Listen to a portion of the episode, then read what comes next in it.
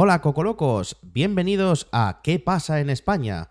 Un noticiario informal y poco riguroso para estudiantes de español de nivel intermedio y avanzado. ¡Empezamos!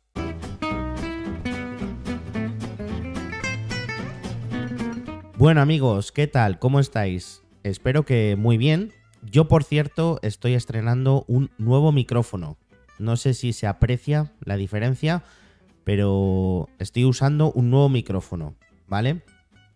El nombre de la marca de este micrófono es muy rara, es eh, Fedius o Feduche o no sé, pero, pero bueno, creo que está bien. Tenía muy buenas críticas. Bueno amigos, pues nada, la verdad es que estas últimas semanas, pues a mi juicio no han ocurrido cosas muy, muy destacadas en España. Bueno, sí, sí han ocurrido algunas cosas destacadas, pero no me apetecía contarlas. Esa es la realidad.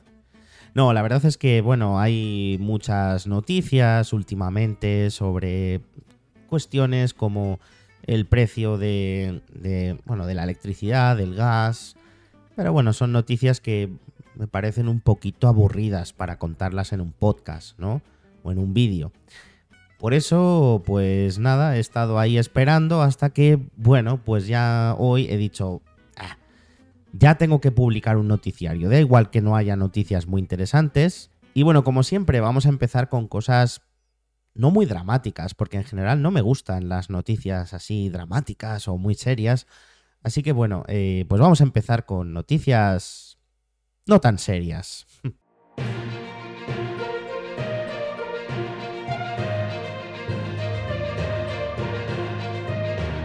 El famoso futbolista Iker Casillas ayer publicó en Twitter que era gay.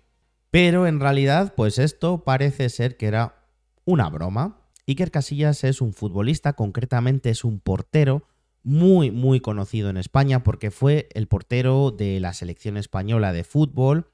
Eh, en la época aquella en la que España ganó pues la, dos Eurocopas, el Mundial.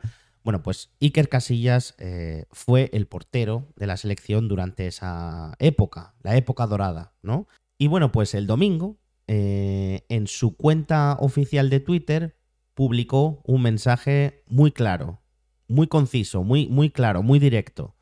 Dijo, espero que me respeten, soy gay. Y un hashtag feliz domingo.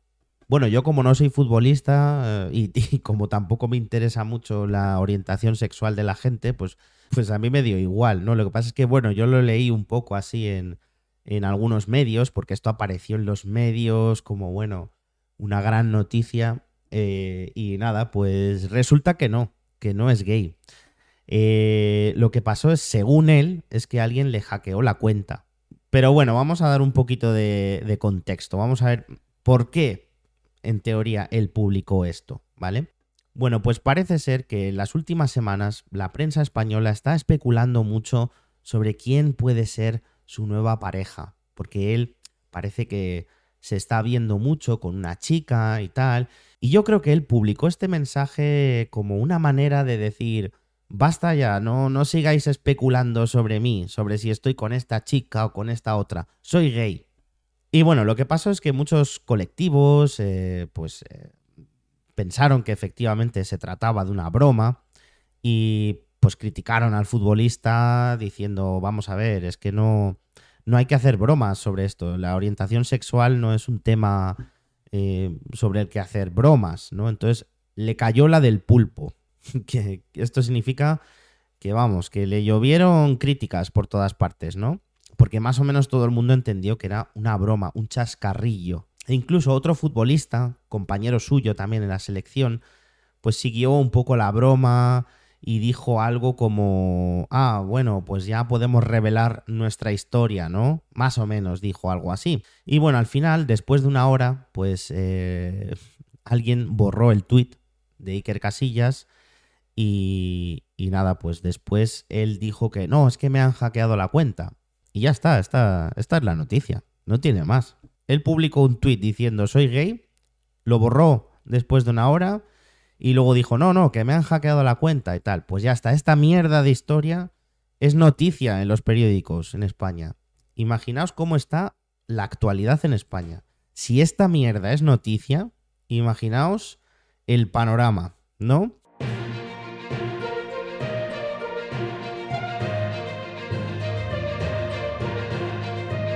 Bueno, siguiente noticia. Esto no es una noticia exactamente, pero bueno, es, una anécdota. Lo que pasó es que un señor británico publicó en Twitter eh, una foto de la cena que había preparado. Y la cena en cuestión era una ensalada y una tortilla española. Ya está, esta es la noticia. Venga, siguiente. No, eh, a ver, lo que pasó es que su versión de tortilla española pues era, era ingeniosa, por llamarlo de alguna manera. La tortilla en cuestión, eh, bueno, pues era una especie de, no sé, eh, una cosa redonda que tenía dentro huevo. Ese es el único elemento que tenía la tortilla, yo creo. Huevo y no sé si calabacín o berenjenas o algo así. Pero bueno, vale, tiene un pase. O sea, quiero decir, claro, podemos añadir otros ingredientes a la tortilla, hombre, no, no pasa nada. Pero lo horrible es que había puesto como unas lonchas de queso sobre la tortilla. Y bueno, la verdad es que si, si, veis la foto, la verdad es que no es muy apetecible. Entonces se han publicado un montón de memes, eh, algunos muy divertidos. Hay uno que dice, esto puede ser el comienzo de una guerra entre España e Inglaterra, ¿eh? Con el tema culinario, con el tema culinario, la cocina, los platos españoles, con este tema la gente es muy sensible. Entonces, en cuanto alguien pone una foto de una paella o de una tortilla española y los ingredientes son un poco raros, pues la gente ya empieza a decir, eso no es una tortilla, eso no es una paella, etcétera, ¿no? Vamos, que al pobre hombre pues le ha caído la del pulpo también. Los españoles son muy tiquismiquis con la comida. Y por favor, no pongáis chorizo a la paella. Chorizo en la paella, no, eso, eso sí que no.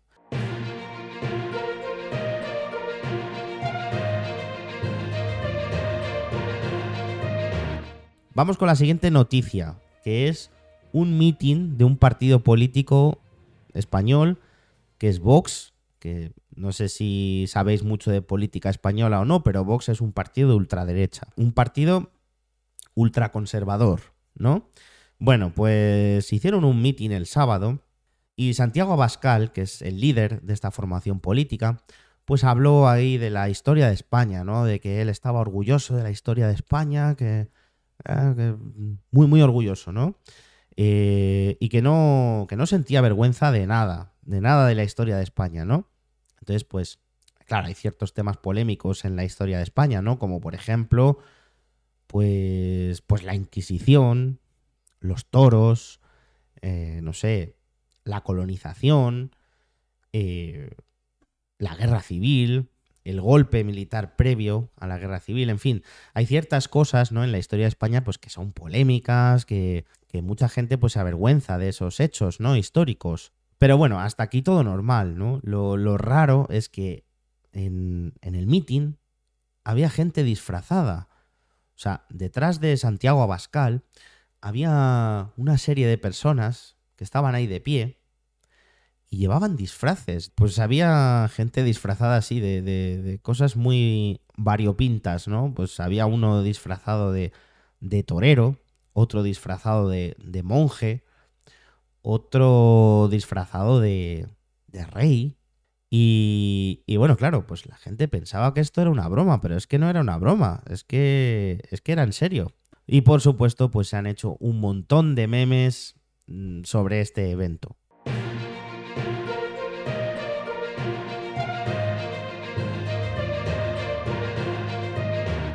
Y claro, también están pasando cosas serias, ¿no? No solo son anécdotas divertidas, ¿no?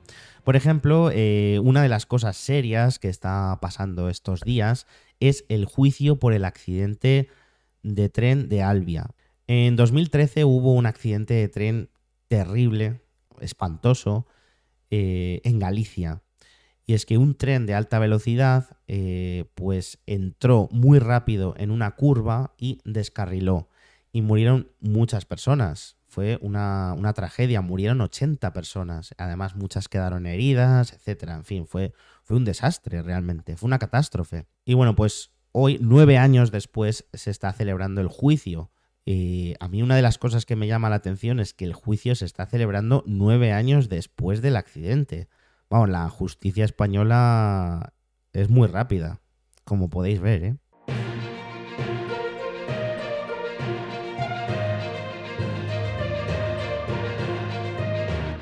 Y otra de las noticias más importantes, pues es la dimisión del presidente del Consejo General del Poder Judicial. ¿Eh? Este hombre es el máximo responsable del Poder Judicial en España. Y este Consejo General del Poder Judicial es el órgano que controla el Poder Judicial en España, ¿no?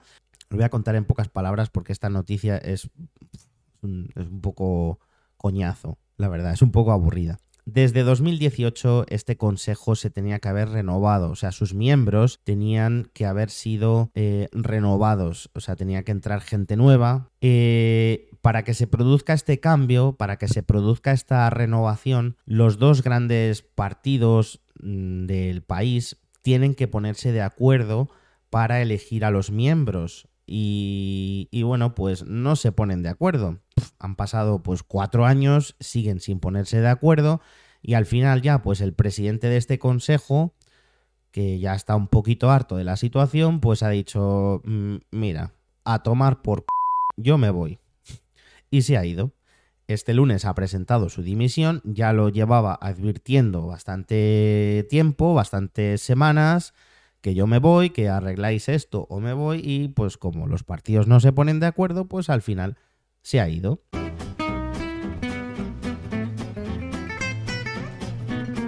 Y bueno, pues ya está. Estas son las cosas de las que se está hablando en España estos días.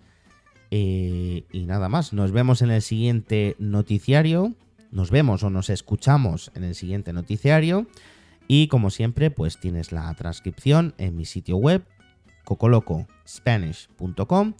También podéis encontrarme en Instagram, estoy publicando ahora bastantes cosas en Instagram, así que también me podéis seguir por ahí y de vez en cuando seguiré publicando vídeos cortitos también en el canal de YouTube, ¿vale? Así que pues nada, nos vemos en el próximo vídeo o nos escuchamos en el próximo podcast. Chao.